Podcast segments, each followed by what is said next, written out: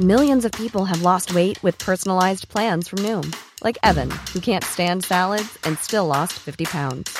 Salads, generally, for most people, are the easy button, right? For me, that wasn't an option. I never really was a salad guy. That's just not who I am. But Noom worked for me. Get your personalized plan today at Noom.com. Real Noom user compensated to provide their story. In four weeks, the typical Noom user can expect to lose one to two pounds per week. Individual results may vary.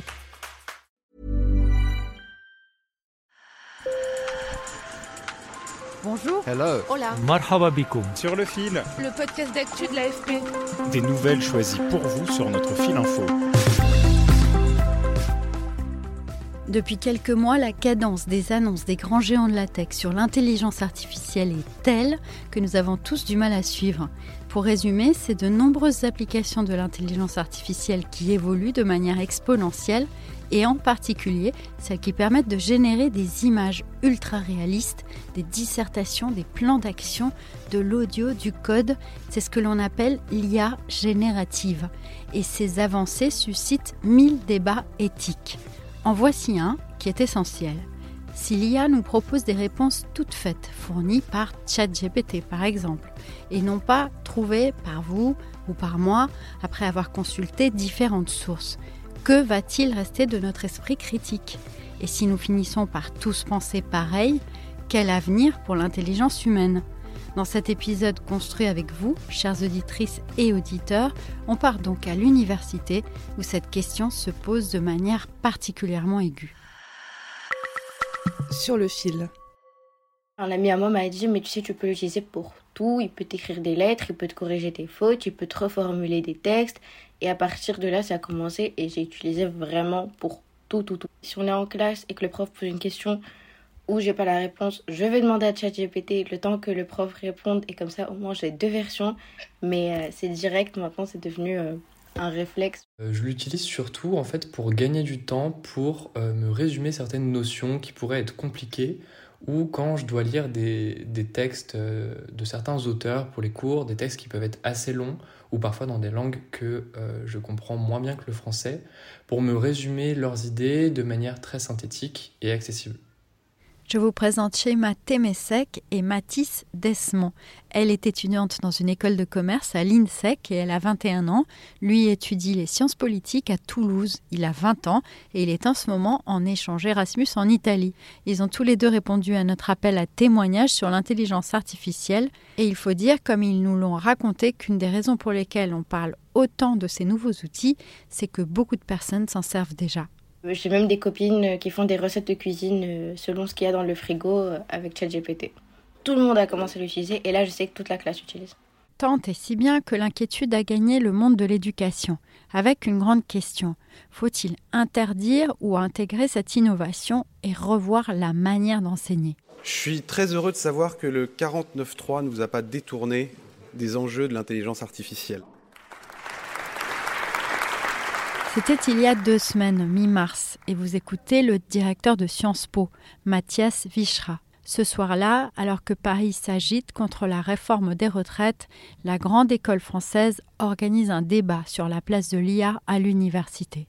Et l'une des interventions les plus remarquées dans ce débat fut celle à distance du sociologue et spécialiste de l'intelligence artificielle Dominique Boulier. Nous avons besoin de former des gens qui soient capables de saisir la complexité, de choisir, de vérifier les différents points de vue, de documenter. Tout cela, c'est des choses que ChatGPT, au contraire, nous propose de dépasser. L'étudiant, lui, qui recopie, il fait aussi semblant d'avoir travaillé, euh, et il fait semblant d'avoir appris euh, quelque chose comme ça. Et moi, je propose d'aller plus loin. Eh bien, il faut que l'enseignant fasse semblant de corriger. D'ailleurs, allons-y, on va faire des corrections euh, fictives, euh, automatisées, et puis c'est tout. Et puis l'enseignant pourra aussi faire Comme d'autres chercheurs et même Elon Musk récemment, il dénonce la course entre grands acteurs de la tech pour séduire le public avec leurs nouveaux outils.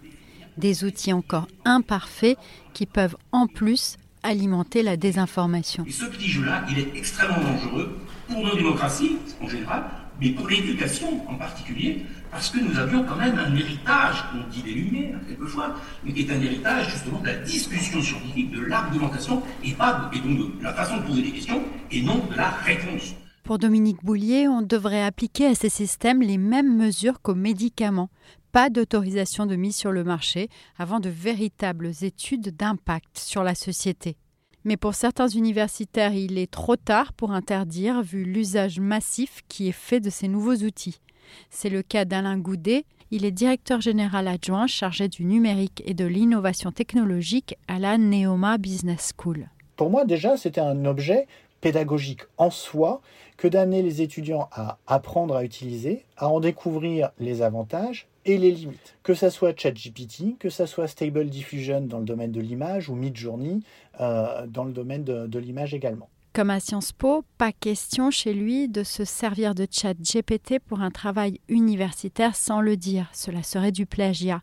Mais Alain Goudet invite ses étudiants à s'emparer de l'outil ça permet en fait de placer l'étudiant dans un rôle euh, de, correcteur quelque part. Et c'est extrêmement intéressant parce que du coup on inverse les rôles. Euh, et, on et ça permet du coup d'expliquer aussi tous les enjeux en termes de contraintes, d'esprit critique, de renforcer cet esprit critique et cette capacité d'analyse. On est vraiment face à ce qu'on appelle une technologie dite disruptive, c'est-à-dire une technologie qui va changer le fonctionnement de nos entreprises, le fonctionnement des organisations, le fonctionnement de la société, mais également le comportement des individus. Et c'est ça le propre d'une technologie disruptive. Et euh, Internet a été une technologie disruptive. Un problème majeur selon lui, c'est les données de départ utilisées par ces IA pour nous fournir des réponses. Autrement dit, les réponses fournies par ces outils, les mails ou les rapports qu'ils vont rédiger par exemple, ne sont pas neutres. Elles dépendent de données qui les nourrissent des données où domine notamment l'anglais. Cette distance, Matisse et Sheima, que vous avez écouté au début de ce sujet, l'ont déjà acquise.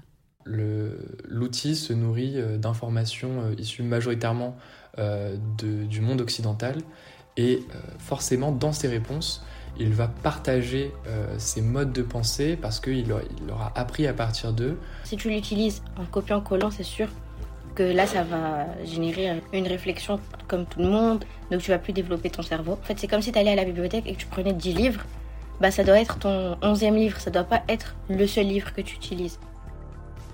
Sur le fil revient demain. Merci de nous avoir écoutés et merci pour vos messages qui nous ont aidés à confectionner ce sujet. À très vite.